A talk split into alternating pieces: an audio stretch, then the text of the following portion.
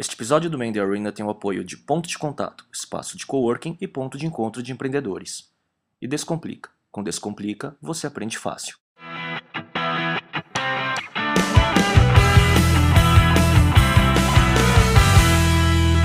Olá pessoal, esse é o Mandy Arena, o episódio número 17. Eu sou o Léo Cuba. Eu sou o Miguel Cavalcante e hoje a gente tem o prazer de receber o Daniel Reise. Obrigado por aceitar nosso convite, estar aqui com a gente. Prazer é todo meu, vamos embora. Quem que é o Daniel Reise? Conta um pouco aí da sua experiência profissional, o que que... Vamos lá. Eu comecei na década de 90, né? Então a gente estava brincando um pouquinho aqui já com a, com a avançada da idade, né? Mas comecei num, num, numa linha muito assim de tentar. Acho que a minha geração foi muito uh, empurrada para se provar. Né? Assim, eu lembro quando eu, depois de fazer 18, 20 anos, a ideia era você tem que ganhar dinheiro e ficar independente financeiramente, provar que. Ganhar dinheiro era o, a grande prova de que você tinha virado gente, virado homem. Né? Então o objetivo era esse. Então, uh, rapidamente eu acabei uma passagem rápida pela Arthur Anderson e foi para o mercado financeiro. O mercado financeiro, principalmente banco de investimento, era na década de 90, era o sonho. Era o melhor emprego do mundo. Né? É, era o sonho de qualquer moleque jovem, ambicioso, era né, o, o ícone lá, o Gordon Gekko, era o Wall Street, ainda, né? Gordon Gekko não era uma, uma coisa grotesca, uma comédia que é hoje. Na época era um, era um ícone, né? Era um cara, exemplo. Assim, era um exemplo, né? E a gente admirava, achava bonito aquilo, né? Eu achava bonito quando eu tinha 18, 19, 20 anos, eu achava, puta, é isso mesmo, tá certo. Né? Aí fui trabalhar no mercado financeiro, foi, foi muito bacana, não, não, não me arrependo, não tenho do que reclamar. Trabalhei num banco muito especial chamado Banco Matrix, um banco fundado pelos um dos fundadores do Plano Real, o Andelara Rezende, junto do Luiz Carlos Mendonça de Barros, eram as duas principais cabeças lá. Então, pô, uma experiência assim, totalmente ímpar, né? É, Demais. Você, imagino, todo dia você é... senta do lado desses caras e discutir o que está acontecendo no país e ouvir os planos. Eles, muitas das coisas que a gente viu acontecer no Brasil nessa década agora de 2000, eu ouvi esses caras falando em 95, né? Ah, eram, eles tinham um plano de 20 anos, muito interessante, muito bacana. Óbvio que houve alguns tropeços e desvios de rumo, mas os caras eram muito bons. Mas foi interessante porque esses caras saíram do banco em 97 e foram assumir cargos no, no governo. Né? O Adelara virou presidente do BNDES, o Descalo ministro das comunicações, e aí o banco perdeu um pouco aquela, aquela alma um pouco inovadora que ele tinha, era um banco muito agressivo, é, muito empreendedor, e aí de repente virou aquela coisa de temos que ganhar dinheiro. E foi que começou a bater o, a, a crise pessoal, né? de falar, pô, o que, que é isso aqui que eu estou fazendo? Né? E basicamente o que eu percebi é que apesar daquele glamour de mesa de operações e 12 telas, 8 uhum. microfones e fala com Londres, Nova York e tal, e que na verdade não sabia fazer porra nenhuma a não ser enganar os ingleses de madrugada e depois tentar enganar os, os no horário de trabalho normal. Uma coisa muito vazia, muito pobre, né? Você fala, pô, então você fica tá construindo. Né? Depois né? que você ganha um pouco de dinheiro, é, essa, tem, questão de meaning sobe muito, né? Tem, muito, tem. Né? Eu, eu, concordo 100% que você tem que ganhar um primeiro é. dinheiro, porque enquanto você está lá com a faca nos dentes, com fome, é. dane-se, né? É, Para é. não falar besteira, mas depois que você ganha algum dinheiro, você começa a questionar. Então, para mim foi bem esse, bem esse o caso, né? Eu falei, pô, o que, que eu estou construindo? O que, que eu estou fazendo, né? E vi que eu não estava fazendo nada. Então, larguei, eu te larguei, passei um tempo grande viajando, conhecendo os lugares que eu queria conhecer no mundo aí. E quando eu voltei, fui conversar com os meus amigos de infância, retomar, né? Porque Você ficou banco de investimento assim, no Brasil? Não, não, fiquei mais ou menos um ano. Um ano. Mas cinco anos no banco, numa mesa, você é cinco anos fora do Brasil. e cinco anos fora, porque você vai virando um babaca tão grande, tão arrogante, tão ah, pretencioso, que você, você vira um bosta, na verdade. Né? Eu me sentia, hoje olhando para trás, eu achava que eu era o cara mais fudido do mundo, mas hoje eu percebo que na verdade eu não gosto. Então fui retomar algumas amizades, pô, né, e botar a vida nos eixos e tal. E um amigo de infância, o cara que eu gosto muito, meu sócio até hoje, o Luiz, ele, ele virou assim para mim um dia no futebol de amigos e falou assim, pô, internet está vindo aí, Daniel, esse negócio vai mudar o mundo, vai transformar tudo que a gente. Ele tinha uma visão muito interessante, assim. Ele trouxe um negócio para mim novo. Ele falou: pô, você é meu amigo que sabe ganhar dinheiro, eu não, não sei bem como é que eu vou ganhar dinheiro com isso, você não quer vir trabalhar comigo? Eu falei: porra, que legal, cara, vamos, vamos embora, né? Não entendia nada de internet, tecnologia. Isso foi em 98. Aí ele tinha um, um escritório muito bacana, assim, simples, humilde, mas tinha meu desenvolvedor, programador, web design. Já tinha uma estrutura, né? Tinha uma, uma estruturinha assim, bacaninha, muito. parecia gringo, assim, né? Muito low profile tal, bacana. Aí eu chamei um outro cara, que era um cara que tinha um pouco mais de noção de business, porque eu não tinha a mínima. Tinha noção de finanças. É engraçado, você, você vai nesses bancos e acha que você manja tudo, que você opera mercados de títulos Você quer uma empresa, vai ela virar. Você fala, caramba, eu não sei nada. Eu não conheço nada de negócio mesmo. De negócio real, eu não sei nada. Nossa, né? né? Pois é. Esse cara tinha feito MBA, uma universidade bacana lá fora e tal. Foi com ele, eu não sabia o que era business plan. Fui aprendendo assim. É, isso é Bem depois eu aprendi o que era business plan. né? Então o Marcos ajudou também bastante a gente no começo e a gente rapidamente foi para o modelo de incubadora, porque a gente tinha muita ideia, tinha muita oportunidade, tinha muita coisa acontecendo. Isso em 90, e- começo de 99. Então a gente montou uma incubadora com, com, com os nossos recursos mesmos e começamos a.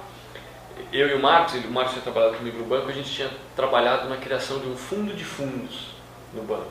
Então isso estava muito recente na nossa cabeça, questão de portfólio, diversificação, tal. então a gente tinha um pouco daquela teoria, estava presa na cabeça. Ia Vamos fazer fazer a mesma coisa, fazer é. com produto. vamos fazer isso com, com um projeto de internet, de, de, de produto, de ideias. A Tal. estrutura, assim, o guarda-chuva, então você tinha O um. modelo é esse. Pegou o modelo daí. O modelo era mais ou menos esse, pô, vamos investir nos 10, 12 negócios e dois vão dar certo. E vamos embora, vamos fazer, né? E partimos com uma mão na massa bruta, assim, muito bacana, muito trabalho pesado, não parava o dia inteiro, foi muito legal. E fizemos, fizemos uns 12 negócios diferentes. E óbvio que fizemos muita besteira, muito negócio, muito projeto que nem. Eu não vou nem citar porque dá vergonha. Assim. Nossa, vocês tentaram fazer isso, burro. Vocês fizeram muito burro. Muito bom, né? tentou Depois, depois da onça Nossa, morta é muito fácil fazer isso. Na hora você fala, puta, isso é muito bom, legal, faz sentido. Depois, eu falo, meu Deus, onde eu tava com a cabeça? Mas um negócio que deu muito certo, foi muito legal, foi o negócio de e-commerce de ingressos, que a gente ficou um pouco mais eh, conhecido por ter feito o ingresso fácil. Foi super bacana, porque foi super Ah, foi um dos inovador. projetos. Foi um dos projetos, incubadora. é, é. Ah, E a gente aprendeu pra caramba. Pô, eu andei em garupa de, de motoboy pra essa cidade inteira, fui entregar ingresso em favela. Em 1999 a gente vendeu ingresso pra internet pra entregar em favela. É. Ah, muito legal. Final do Campeonato Brasileiro de 99, Corinthians e Atlético Mineiro, a gente vendeu mais de 20 mil ingressos no Morumbi em menos de uma hora. O modelo era mais focado em esporte, futebol? Era só isso. Ah. A gente focou em futebol, foi o nicho que a gente achou para começar. A ideia era desenvolver um projeto para tudo, mas Aham. não deu muito certo. É um projeto que infelizmente a gente teve que abandonar, nem ganhamos dinheiro com ele. Mas dentro dele surgiu o projeto que é hoje, até hoje a empresa que eu, que eu participo e estou tocando lá, que é o Grupo Direct, que foi desenvolver o software para atendimento. Porque quando acabava o ingresso do Corinthians, meu Deus do céu, era um pega para capar de e-mail, telefone, era uma loucura. Ah, foi daí que vocês, na verdade, vocês desenvolveram um produto para resolver o problema de vocês. Era um negócio assim, de chegar a milhares de e-mails e não, não tinha como dar conta. A gente era muito preocupado com o atendimento ao cliente, porque era uma prestação de serviço. Se o relacionamento com o cliente fosse ruim, você perdia totalmente a E credibilidade. atendimento humano é difícil de escalar. Você tinha que criar um mecanismo de um atender exatamente. vários, né? E a gente viu, pô, mas era sempre a mesma resposta. Ó, vai pro portão tal, a empresa. Pô, não é possível. Aí a gente um dia sentou, mostrou o pessoal da tecnologia e falou assim, meu, faz alguma coisa, cria um protótipo. e aí os caras, meu, em uma semana trabalhando de madrugada, vieram com, meu, fizemos um negócio que você consegue atender seis caras ao mesmo tempo, você pré-programa as respostas aqui do lado e você só drag drop, drag drop. Uhum. Tipo, tem um knowledge base. que lá. sensacional. E aí a velocidade era assim, absurda, absurda, a produtividade daquilo. E foi muito bacana, porque no momento que a gente viu esse protótipo funcionando, a gente tinha um contato muito bom no Itaú. E o Itaú estava lançando o Home Broker. Então, pô, trade pela internet. Falou, pô, a gente foi lá mostrar para o executivo do Itaú e falou, ó, o que você acha disso aqui? O cara falou, nossa, Era isso super sonhado, né? Então a gente tinha um protótipo, um produto super inovador, funcional, resolvendo um problema real, que a gente na hora falou, pô, calma aí, se a internet pegar, porque naquela época ainda tinha essa, né? hoje os caras nascem, meu, meu, meu, filho fala, pô, existe, sério que quando você nasceu não existia internet? Hoje é um negócio tão é. trivial, que nem é. luz, né? É. Na nossa época, será que a internet vai continuar, né? A gente achava que sim, né? E aí, a, pô, tinha o Itaú como cliente, projeto pô, muito bacana, captei dinheiro, montamos uma empresa, já criamos como uma SA tal, foi embora, foi crescendo, aí a gente tinha um concorrente, chamava Direct Talk, que tinha nascido numa outra incubadora, era irmão do Buscapé, era uhum. vizinho assim de, de bancada do Buscapé, o Gustavo e o Ale, que são meus sócios hoje, até hoje. A gente fundiu as empresas em 2002, e aí fomos, aí recebeu investimento de Venture Capital da Rio Bravo, Venture Capital brasileiro, né? Sim. Depois fizemos uma segunda rodada com mais dois fundos de Venture Capital em 2004. Esses fundos já saíram, em 2010 a gente deu a saída para eles. Uhum. Então completou o ciclo, foi muito legal também.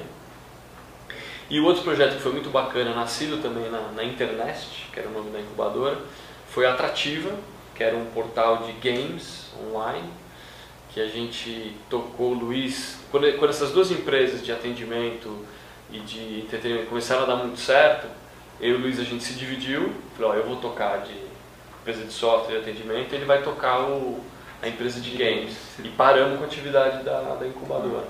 Falou de fusão, o que, que é o principal para uma fusão da Serra? A gente já fez algumas coisas nesse sentido. É, é sempre o básico, é gente. É assim, então, quando a gente conheceu o Gustavo e o Alexandre, que eram os fundadores da Direct Talk, a gente viu que eles eram como nós. Né? A gente sentia, santo, tinha, tinha... Cara, são os mesmos princípios, pensa igual, queremos fazer a coisa praticamente do mesmo jeito, fazer tudo certinho, as intenções, pelo caminho certo, a intenção igual. A pegada era, pô, vamos construir um negócio legal. Ninguém tinha assim, ah, eu quero ficar famoso, ah, eu quero ganhar dinheiro rápido e ficar milionário. Não, queremos construir um negócio diferenciado. Pô, a gente viu que tinha esse DNA, é muito fácil. e várias fácil. fusões ou aquisições que eu já tentei fazer e não deram certo, sempre era porque Começa pela pessoa. Esse, é. Então você vê, pô, um cara um pouco sentido. mais velho, mas o business fazia todo sentido do mundo fazer aquilo, mas não saiu o negócio não sai. Então, porque é interessante você falar do início como, quer dizer, desde o mercado financeiro, trabalhando com portfólio, investimento, depois incubadora e o, o teu modelo olhando de fora, pelo que eu vejo do grupo Direct, né, ele não deixa de ser mais ou menos isso também, né? Ele é um portfólio é. de empresas complementares que, que, que uma é, dá upside para outra. Ah, né? É verdade, acho que de, de uma certa forma acabou replicando é. o modelo mental, né? É. Isso, isso acabou acontecendo porque a Direct Talk foi indo muito bem, estava crescendo muito rápido, mas é uma empresa de software, de tecnologia, plataforma. E uma empresa dessa demora tempo para ficar madura. E B2B, né? B2B, clientes é grandes, né? telefônica, bancos. Isso é uma coisa que é muito sério, muita segurança. Então chega uma hora que não dá para você crescer naquele ritmo alucinado. E eu, meu sócio, a gente tem muito essa veia empreendedora, não consegue ficar quieto. Então, a hora que pô, o, o sócio que tocava mais o core, tecnologia, falou assim: pô, eu vou precisar de um ano, dois aqui para mergulhar na estrutura disso, deixar estável, então a gente falou: beleza. Vamos pro próximo. e aí a gente começou a encontrar mais gente como a gente, assim, encontrava cara com o mesmo DNA nosso, com uma ideia que estava sinérgico dentro de um foco nosso. No ecossistema do teu nicho, do teu mercado. Sim, o nosso né? negócio a gente olhava assim, relação empresa-consumidor. Meu, não tem como ser pior. Agora está melhorando muito, mas a gente olhava assim, o que, que é. é isso? Call center, meu Deus, é um horror, não funciona, não tem informação. E bacana, porque não adianta só ficar do lado do consumidor tacando pedra nas empresas, porque a gente conhece, conhece as empresas. E você vê, dentro das empresas gente como a gente querendo resolver. Óbvio que tem muita empresa que não quer. É. Tem muita empresa que não está nem aí. Mas tem muita empresa, muita empresa bacana, que quer prestar um bom atendimento. Eles não conseguem. É. Então a gente falou, pô, o nosso papel é ajudar né, reinventar o meio, uhum. usar tecnologia, inteligência e empreendedorismo para tentar melhorar isso. Então, tudo que a gente foi encontrando pela frente, que de alguma forma ajudava para que a relação empresa-consumidor ficasse melhor, a gente se lançou a fazer. Uhum.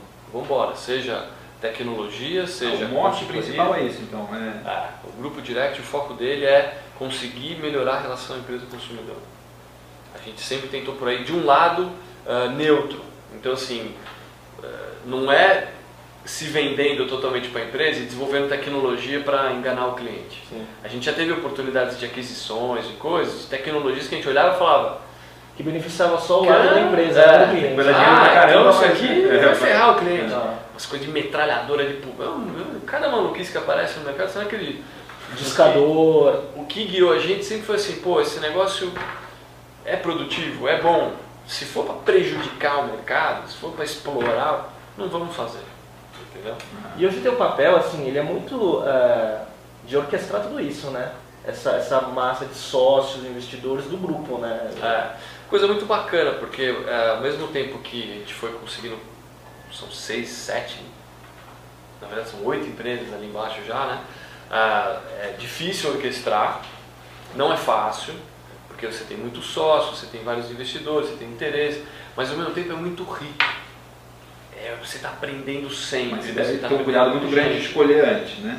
Quando o Então, cara entrar da porta, da porta para fora para dentro, Aí que tá negócio tem não. que acertar sempre, né? É, mas então você contrato tá devagar, demita você rápido, tá né? Deve certo, fazer isso Léo pra pegou, caramba. né? tá- Deveria ter muito cuidado. Como ah, A vontade é a, é a, é E a velocidade. velocidade, né? a velocidade já já fizemos atropela muita cagada. Então é óbvio que você bota pra dentro gente que acaba não dando certo, Sai você caro. acaba sai caro, você e aí só que sabe o que acontece? Resolve, vambora, negocia, Olha pra frente. compra, É. vende, ah, briga, faz as permuta, entendeu?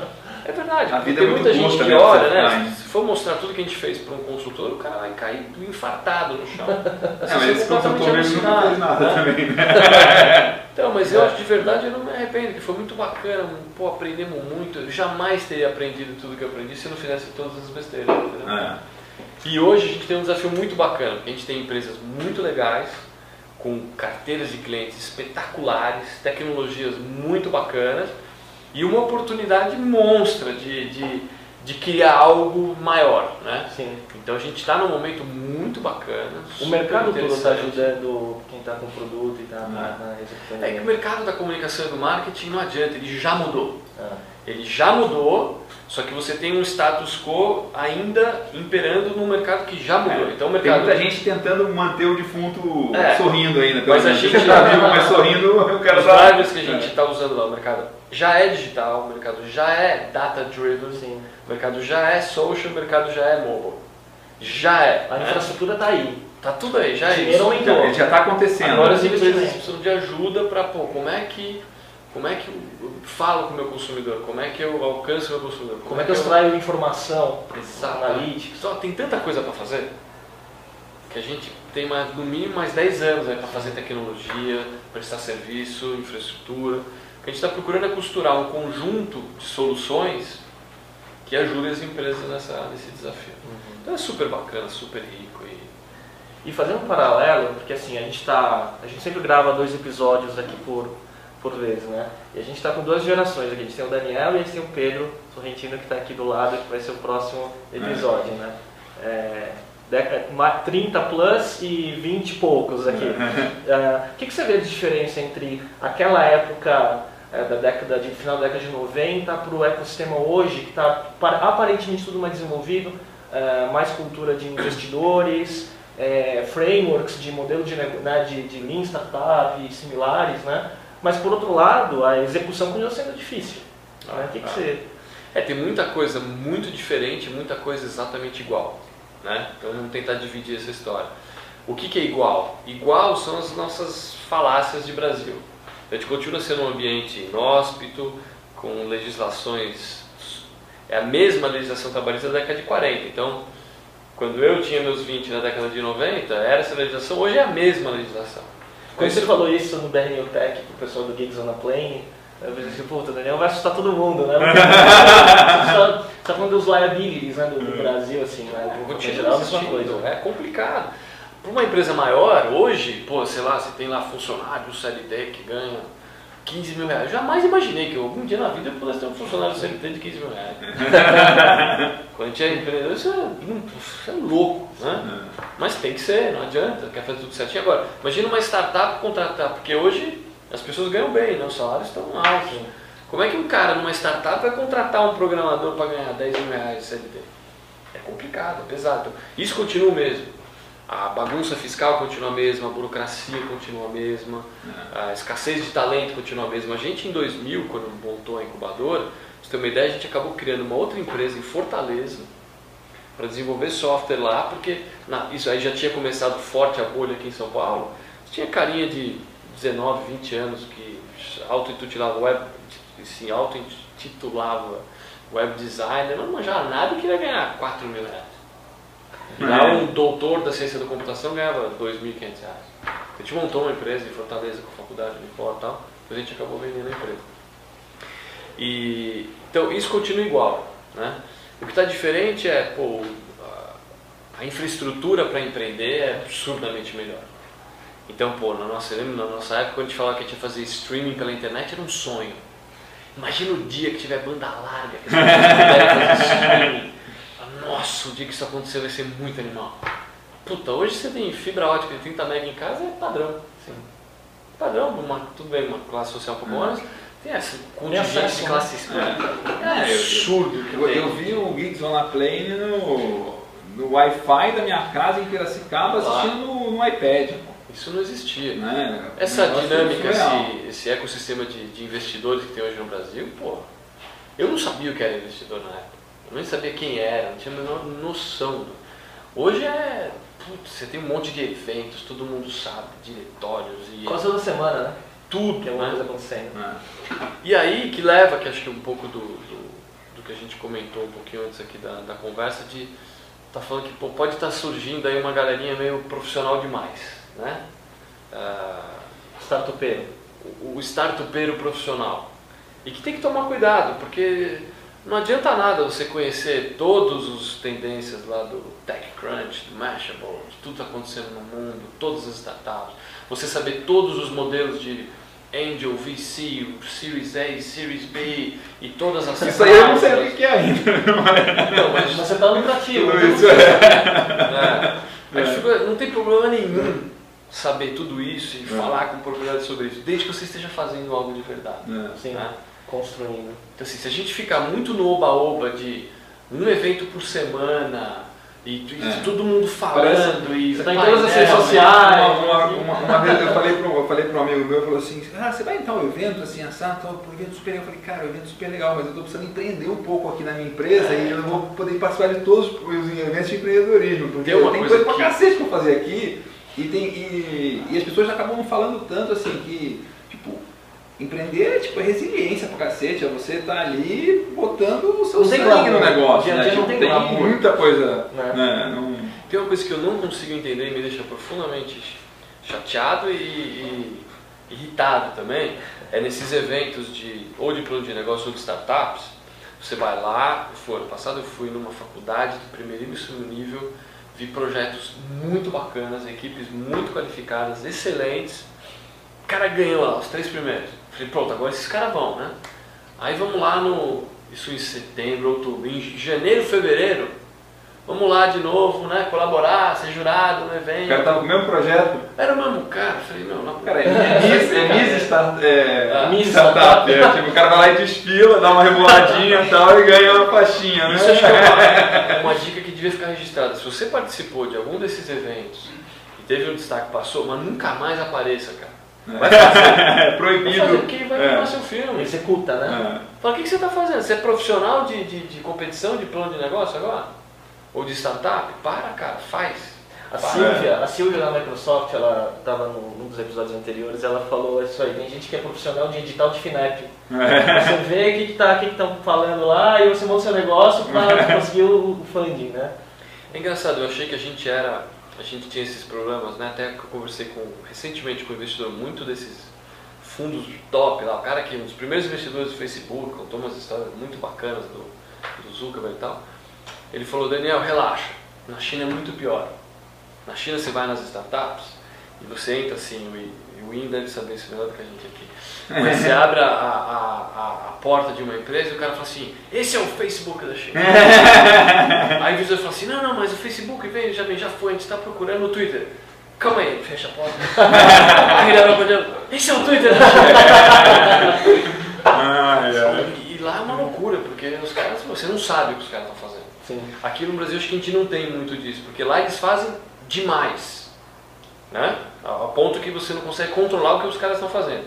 Aqui no Brasil, apesar de o mercado estar muito bacana, um momento muito bom, eu acho, na opinião crítica, que a gente está fazendo de menos. Tem que acelerar mais. Pelo nível mais de, gasolina, de né? comentário, de, de, de Mas na excitação. execução, né? Porque Isso, não execução. em condições e vem, né? Não, não, esquece Ah, isso, isso ah, não é fazer. ah, isso ah. é, É mão na massa. Ah. Fazer, eu digo, pô, empresa surgindo com produto, com cliente, É. mercado. Tem algumas muito Com legais. cliente tem, no mercado, então nem se fala. Não, né? tem vários negócios muito interessantes sendo feitos. Sim. Mas eu acho que tem mais oba-oba do que negócio de É, verdade, é. entendeu? Então a gente vai ter que tomar cuidado. Se a gente ficar no- só no oba-oba, a gente vai capotar na curva e não vai dar em nada. É. Vem, vem a Mas recessão faz e parte, também, também faz, faz parte do do, do aprendizado, é. né? É, é. Um, um certo glamour e um certo, uma primeira geração aí de empreendedores né, nessas, nessas condições, acho que até dá uma deslumbrada para alguns também, né? Eu acho que tem uma coisa que é diferente, porque lá em 2000 também aconteceu muito disso, e pelo menos dessa vez eu acho que a gente está atraindo para esse mesmo pessoas certas. Uhum. São os geeks, os jovens que, que, que têm tesão por, por, por produto, por desenvolvimento, você vê os temas. tem vontade de aprender, que quer fuçar até o último gosto. Isso eu negócio. acho que é legal, acho que esses caras ainda não estão focados em fazer, mas são as pessoas certas. Lá em 2000, quem foi muito atraído foram os MBAs, É. Os espertos. Os E hoje caras tem uma sabem gera- tudo, Isso é verdade. E hoje tem uma na minha geração- área teve pra caramba. Esses caras que eram Ah, tipo. ah, E tem uma geração do mentorar, né? e- Ah, Tem uma geração para mentorar os mais novos, né? Essa Tem. geração da década de 90 pode dar o caminho, ajudar a dar o caminho para a nova geração, É, né? a gente, sei lá, eu, a minha geração, a gente sabe alguma coisinha, pouco. Mesmo os mais famosos da minha geração, os caras que têm mais sucesso, a gente não sabe grande coisa ainda. A gente aprendeu pouco ainda. Comparado com você pegar uma geração de empreendedores lá do- dos Estados Unidos, que tem caras que fizeram coisas grandes mesmo, produtos que mudaram o mundo. Aqui a gente não fez produtos que mudaram o mundo ainda. Teve casos de sucesso onde. Exceções, investidores ganharam muito dinheiro. Né? Bacana, legal. A gente tem alguma coisa para contribuir? Ótimo. Mas a gente ainda tá. Vai ter que gramar, esse sentimento É. vai ter que gramar. Mas o que eu acho legal é que a galera que está envolvida, é, esse, esse pessoal que acho que tem o potencial de que quer gramar, quer fazer. Em 2000 era muito assim, os caras dos MBAs. O cara já pensava no exit. né? É. É, não tinha referência nenhuma, né? É. Era, Era muita esperteza né? e zero execução. Agora tem pouca execução, mas eu acho que é o pessoal com a cabeça se direcionar bem vai longe. E você tem algumas, alguns negócios que você consegue citar como negócios que você fala, puxa, esses novos negócios tão, têm muito potencial pela frente no Brasil? Aqui no Brasil tem é que como são poucos ficam muito batidos, né? Sem Ou sei lá, batidos pra gente que está envolvido nesse contexto todo.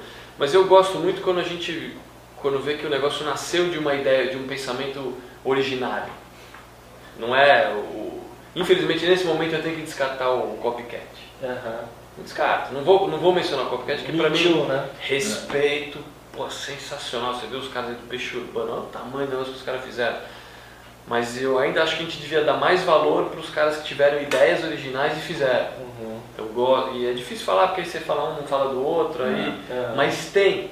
Eu acho que o filtro que a gente tem que aplicar para os negócios, para não ter que ficar dando nomes Uhum. e esquecendo um ou outro, é: esse cara teve essa ideia de uma necessidade dele, ou de um produto que ele queria e não achou no mercado, fez e tá, pô, isso eu acho sensacional. Esses caras eu boto muita fé. Os outros não é que eu não boto fé, é que eu acho que É, os outros- muitos vingam e Faça, crescem faça muito. aí, fa- É, porque tropicalizar a né? ideia também É é, ótimo, legal também. é né? ótimo. uma coisa que Tem que saber fazer, né? É. E, e executar. né? Exatamente. Tem que executar e é diferente, não dá pra xerocar igualzinho, né? Você tem que. Só que esses caras normalmente eles não são de muita ajuda. São caras espertos, que estudaram em faculdades boas, eles são inteligentes. Deixa, eles fazem pra ganhar dinheiro.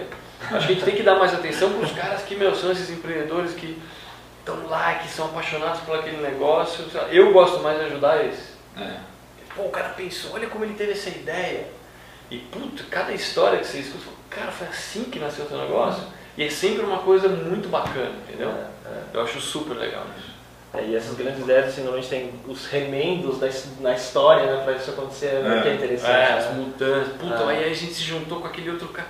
Você fala, nossa, muito, muito Isso não bacana. sobreviveria, né? Isso é bem, bem interessante. Sempre tem. Pô, quantas vezes? A gente, pô, várias noites que você falou assim, Vai dar? amanhã. Amanhã já é. E aí, pô, É. chega aquela notícia, puta, fechamos com aquele clientão e puta, vai cair a grana, não vai dar certo. Puta, é uma maravilha. É, é montanha russa, né? Euforia É. e depressão no mesmo dia, né? Assim que é empreende, né? Nossa, esse, então Deus me livre. Tem que tolerar isso, né? Tipo, Tem que né? gostar, É. você tem que tirar prazer disso, É. você tem que. E aí que vale também muito, acho Mas que. vem o pepino, timing, você tem que né? estar ali, tipo, falar, pô, não vai ser. Não, não, não foi o primeiro nem vai ser o último, né? É. Tipo, aquele, aquele negócio fala, meu, vem aquele soco no estômago e você tá.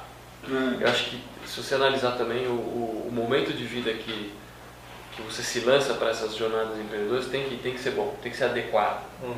Eu, a minha, não, não- considero isso uma teoria porque seria muita pretensão, mas a impressão que eu tenho é que a gente tem mais ou menos três janelas na nossa vida para Sério? É a hora de gostei, ir, né? Ah. Acho que a primeira janela é quando é muito jovem ainda, ou você não terminou de estudar, você ainda está na faculdade, mais pro final, Seu passivo é baixíssimo, né? você é solteiro, você tem um custo de vida baixíssimo, cara, você não tem nada a perder. O Pedro, Talvez. cara, eu apoio assim, cara, tenta, meu. Nem que seja para enfiar a cara no É. vidro, mas vai. Porque é um, pô, é talvez um dos melhores momentos, né? Você vai aprender pra cacete coisas que vão se pagar a vida inteira, né? Exatamente, acho que eu- esse talvez seja o melhor. O segundo melhor, eu acho que você tem que dar um tempo. Se você não aproveitou essa janela, eu acho que você tem que dar um tempo, e é muito difícil de precisar quanto. A minha impressão é que é o mínimo de 5 a 7 anos, o máximo de 10 anos. Onde você se coloca num mercado de trabalho e você aprende sobre alguma coisa. Você aprende sobre um É o meu mercado. estágio, cara, é meu estágio. Você Então, aprende as dificuldades de um setor, as coisas que não funcionam, funcionam. Você cria É. alguma rede de contatos. Relacionamento, E aí a reputação, segunda já, né? aí normalmente você já deu tempo de você casar, de repente ter um filhinho, fazer alguma pequena poupança, não sei, a sua vida já deu algum sentido para ela, você começa a sentir aquela vontade de ir.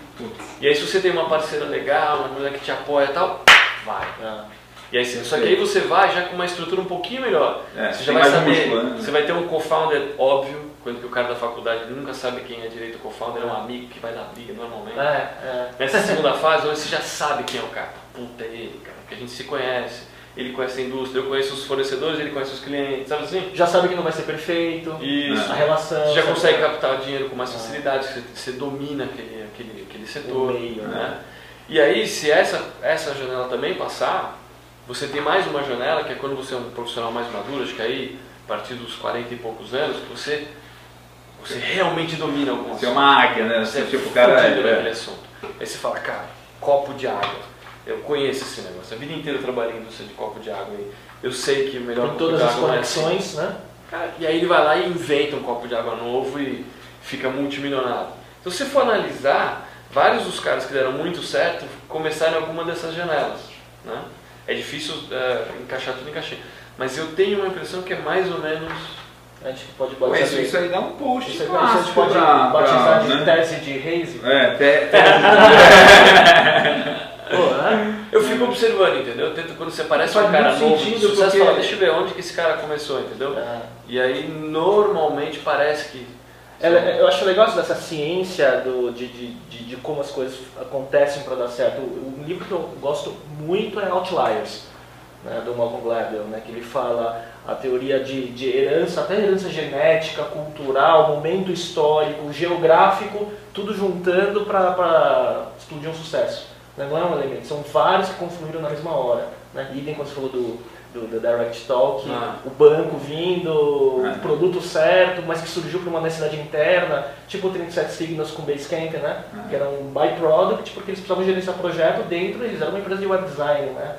Então foi. E aí você, você não, você não fez para aquilo, mas a- o mercado se mostrou que era propício para aquilo, né? É bem interessante. Né? E o que vem pela frente, Daniel, assim, no, no grupo?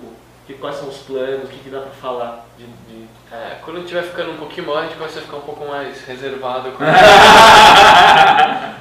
é, essas perguntas é boa para o cara da primeira fase, né? O É. cara da, da primeira faixa etária lá, que ele Não, vai mas é falar muito tudo. legal agora, pô, o grupo já tem uma massa crítica interessante, são mais de, sei lá, praticamente 200 pessoas trabalhando, Sério? é, mais de 500 clientes, é, uma carteira de produtos e serviços grande, ah, acionistas de peso, né? tem, tem gente muito legal com a gente lá agora. E, e planos ambiciosos. E, e a ideia é, é, seguir explorando. Não dá para estagnar, parar. Né? Pelo menos eu, os meus sócios, a gente tem um, o Gustavo, Alexandre, eu, Bernardo, a gente tem um viés assim de querer construir, querer fazer coisas diferentes, de impacto, que você não consegue segurar isso. Né? Só vai mudando o tamanho dos brinquedos lá que a gente vai fazendo, entendeu? E, mas a gente ainda pensa assim, é, o sentimento que dá é incrível, isso é impressionante. A gente fala assim, pô, quando a gente era uma empresinha de, sei lá, um milhão, fala, nossa, fizemos um milhão, tá mal, né? Não tinha nada ainda, né? Aí você chega em 5 milhões, aí 10 milhões, 20 milhões, 30 milhões. Hoje eu olho e falo assim, caramba, mas a gente não fez nada ainda. Tem alguns caras que você senta é. e fala assim, é. nossa, mas o grupo direct fala. Quem olha de fora, né? Quando de fora, parece que é um negócio assim mas, que, mas, nossa, você mas tá quando no... você tá, Se você não viaja muito, quando você, quando você tá dentro, você sempre é menor do que é, a realidade. A, impre, a impressão, a gente, eu, pô, a gente é, conversa apaixonado, né? Empreender é. e tal. O empreendedor nunca está satisfeito, né? A impressão é que a gente sabe assim, a gente subiu três degraus. Você olha para a escada, tem mil degraus. É. A, a, a, o sentimento é esse. Tem muito ainda para fazer. Né? Se a gente vai continuar acertando a mão ou não, provavelmente a gente vai derrapar uns, vai subir. O modelo de vocês é legal porque é bom para empreendedor, porque se você, se você se cansa da operação de um, de um negócio específico, você cria outro no guarda-chuva ou adquire. Então, você né? tem que ir, ir, colocando no time as pessoas certas. Sim. Né? Então, em algumas empresas mais maduras, você tem que ter muito mais gestores, administradores do que malucos. Ah, ah. As empresas mais novas tem que começar com um maluco, tem que ser maluco.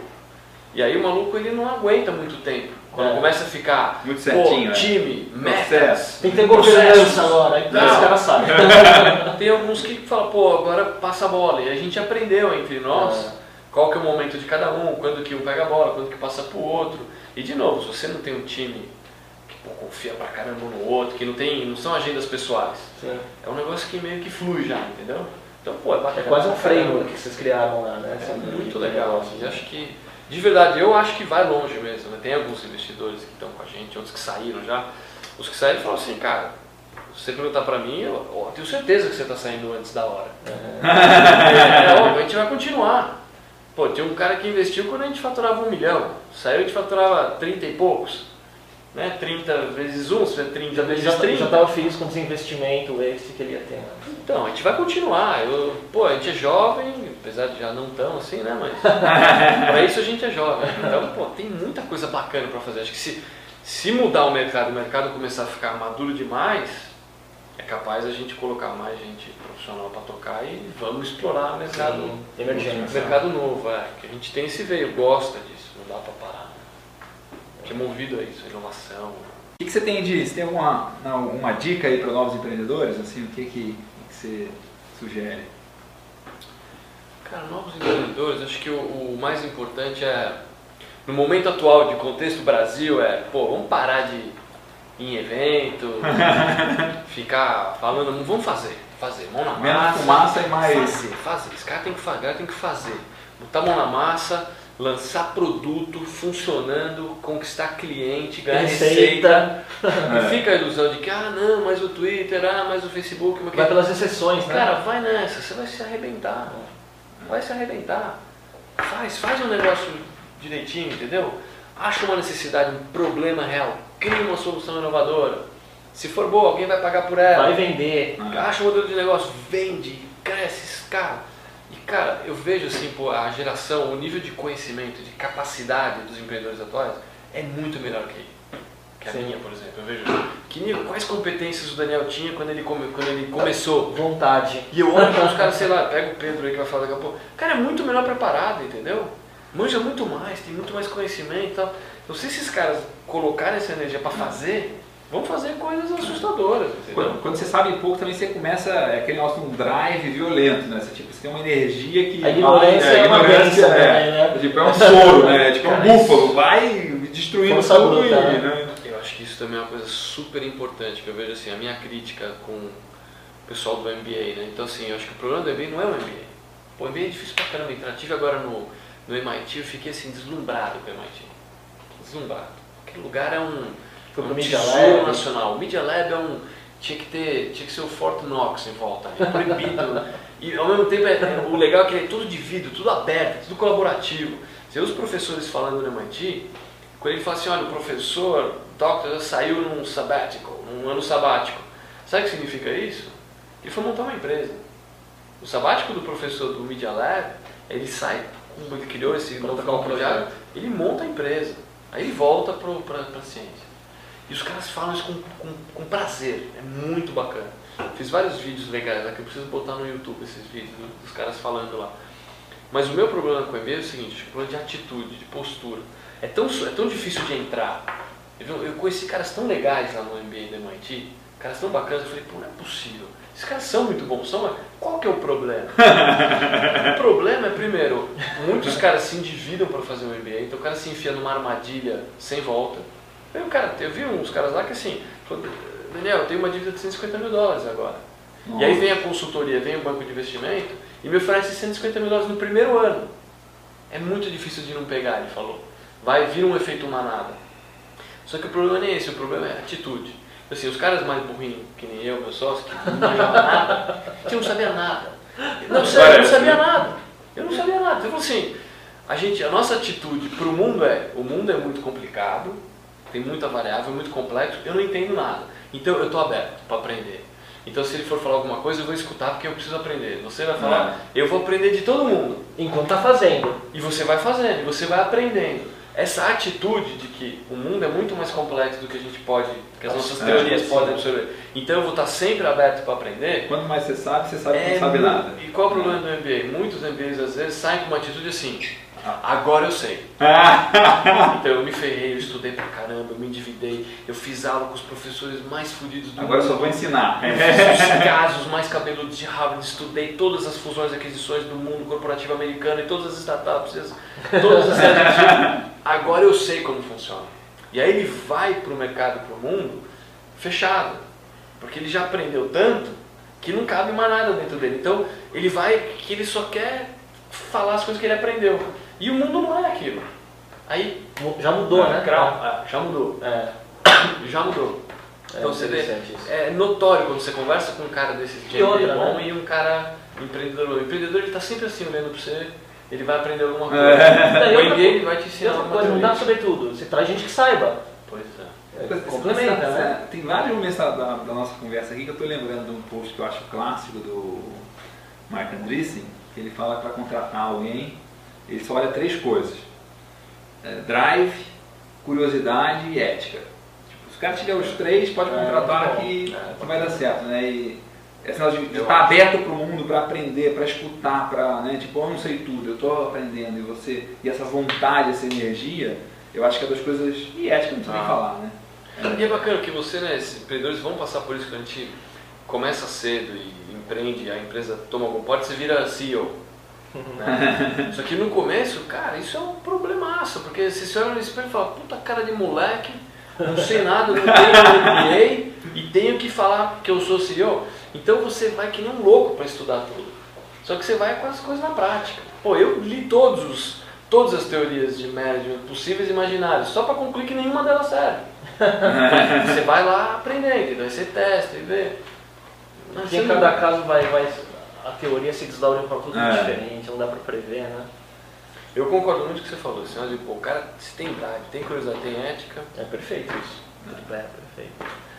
se não desviar no caminho, vai longe. E até uma- eu uso isso até, eu uso para contratar e uso isso para mim mesmo, pra fazer um reality check Ah, em mim, é. tipo, pô, como é que tá meu drive? Como é que eu tô curioso ou tô tipo gordão aqui, já sei tudo, tal, né? Lentão, ou, né? Não tá, tá pegando pesado mesmo, né? E é muito bacana quando você vê agora, né, mais recentemente, sei lá, nos últimos cinco anos pra cá, que eu senti o impacto dessa questão de, pô, existe uma geração mais jovem, aí, e eles manjam mais que a gente. Então isso pra mim me deu um drive muito interessante, muito bacana de ver essa... Vou, vou ter que pedalar mais, senão vou ficar para trás mesmo, né? Direct, que a gente, eh, na Direct Labs, um time muito jovem, fala, nossa, olha esses moleques, entendeu? E eles, eles já chegaram no mercado com a internet padrão, Sim. então assim, a cabeça deles já, já tá na frente.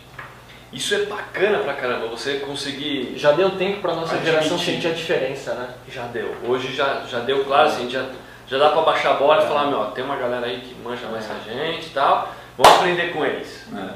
Puta, é muito bacana. Super bacana, muito gostoso, muito legal. E Daniel, chegando é, quase no fim, é, além de tudo, todas essas dicas, emissões, tem alguma referência de livro, blog, o que você consome, que você queira, algo é, inusitado, que o pessoal não conheça, que você queira passar?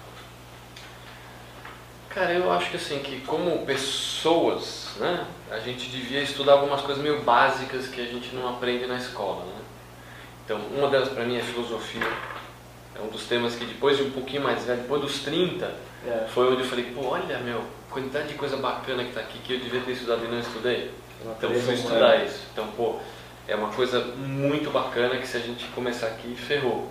Mas eu, eu acho que é legal. Eu gostaria muito de contratar um cara faculdade de filosofia e um curso de computação do que um formado em administração, entendeu? ah, eu acho que tem outras coisas de, de, astronomia, outra coisa que me interessa muito, porque o universo, como é que funcionam essas coisas, entendeu? De viver aqui nem entender como as coisas funcionam, eu sou muito coisa para entender assim, como que funcionam as coisas, é. entendeu? É. Então são, e aí a gente tem algumas ferramentas dessa onda da web das que são fantásticas. Assim, para mim o Twitter é, é imbatível é a melhor fonte, porque no Twitter você tem ali um stream constante de novidades, informações de pessoas qualificadas. Sim. Porque e é. tem uma, uma, uma serendipity aí, tem um negócio tem, de um acaso total, animal, né? Tipo, total, Parece assim, umas coisas surreais. Você fala, a minha fonte isso? hoje é o Twitter, não adianta. Minha fonte é o Twitter. Eu leio poucos blogs, o Google Reader vai, vai perdendo. Hoje é né? fácil é. de deixar ele zerado, é. não é mais um problema que era antigamente. Você marca no marca o reader. Não, mas é que eu diminui muito o Google. Ah, Por quê? Porque o Twitter é um. É, eu gosto muito daquele, o Clay Shirky, é um cara é, que eu sim. gosto muito, né? Ah, ele fala, o problema não é information overload. Isso já é um problema para a humanidade desde Gutenberg, ele fala. Né? Então se entrar numa biblioteca ia morrer, né? o problema é filter failure, sim. ele fala, é, é a falta de filtros adequados. O Twitter é um puta filtro. É.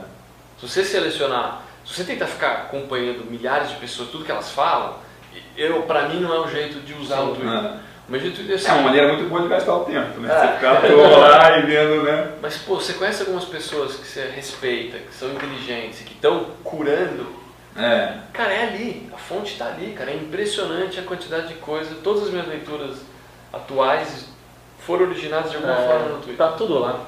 É. Eu acho, acho que é por ali, entendeu? Muito legal, muito legal.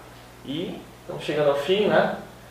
Agradecer, agradecer a presença do, do, do, Daniel, uma lição aí, praticamente um, um MBA da prática, né? É. e vamos ver o que vem pela frente. E a gente volta daqui a duas semanas com o próximo episódio e obrigado por todo mundo. Daniel, muito obrigado. Valeu, obrigado, excelente papo. Até logo. Tchau.